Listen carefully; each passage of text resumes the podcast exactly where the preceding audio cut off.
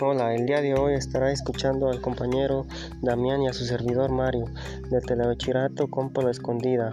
Hoy hablaremos sobre por qué cuando subimos encima de una montaña hace más frío si, estamos más cerca del sol. Es interesante porque todos llegamos a pensar que estando más cerca del sol haría más calor, pero es lo contrario, hace más frío. A mí lo que más me gustó fue la que la tierra se calienta y al hacerlo calienta las capas de aire que están en contacto con ella.